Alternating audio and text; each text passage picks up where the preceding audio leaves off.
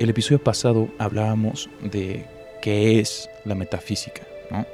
y de los puntos de vista importantes que debíamos de conocer antes de empezar a estudiarla. En este audio hablaremos de cuáles son las causas o los factores importantes que Aristóteles dice conforman al hombre dentro de la metafísica. Hablaremos de la materia, la forma, la causa eficiente y la causa final. Recuerden que tanto la materia y la forma eran conceptos que utilizamos para definir el ser, ¿ok? Entonces vamos viendo qué es cada una. Primero que nada la materia. Como el nombre bien lo dice, es el factor material de nuestros cuerpos, es todo aquello de lo que estamos compuestos. Su nombre lo dice muy bien, material. En segundo lugar está la forma.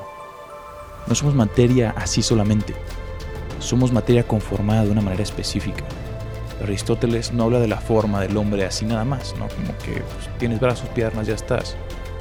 Aristóteles habla de la forma y la define como nuestra sustancia, que también conocemos como esencia, eso que nos hace ser lo que somos y no otra cosa. Compartimos materia similar a un plátano, pero eso no significa que seamos una fruta, somos humanos. Más adelante veremos cómo esta idea que Aristóteles conoce como el imorfismo es el juntar la materia y la forma para encontrar la sustancia o la esencia del hombre. Pero eso lo veremos más adelante. La tercera causa del hombre, según la metafísica, es la eficiente, que busca cuestionar y explicar de dónde viene el hombre. Suena sencillo, pero cuando nos ponemos a pensarlo, les digo que nos podemos poner en un mood muy filosófico. ¿De dónde venimos?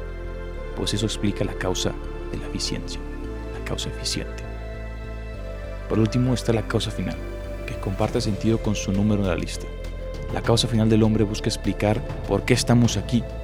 ¿Para qué? Para poder explicarlo de mejor manera, utilizamos la teleología, que es el estudio de las causas finales del hombre, que no debemos de confundir con la teología. Eso estudia Dios. Ya tendremos un audio que estudie tanto la teología como el dimorfismo. Pero por ahora hay que quedarnos con estos cuatro conceptos que son las causas del hombre según la metafísica de Aristóteles. Número uno, la materia. Número dos, la forma. Número tres, la causa eficiente. Y por último, la causa final.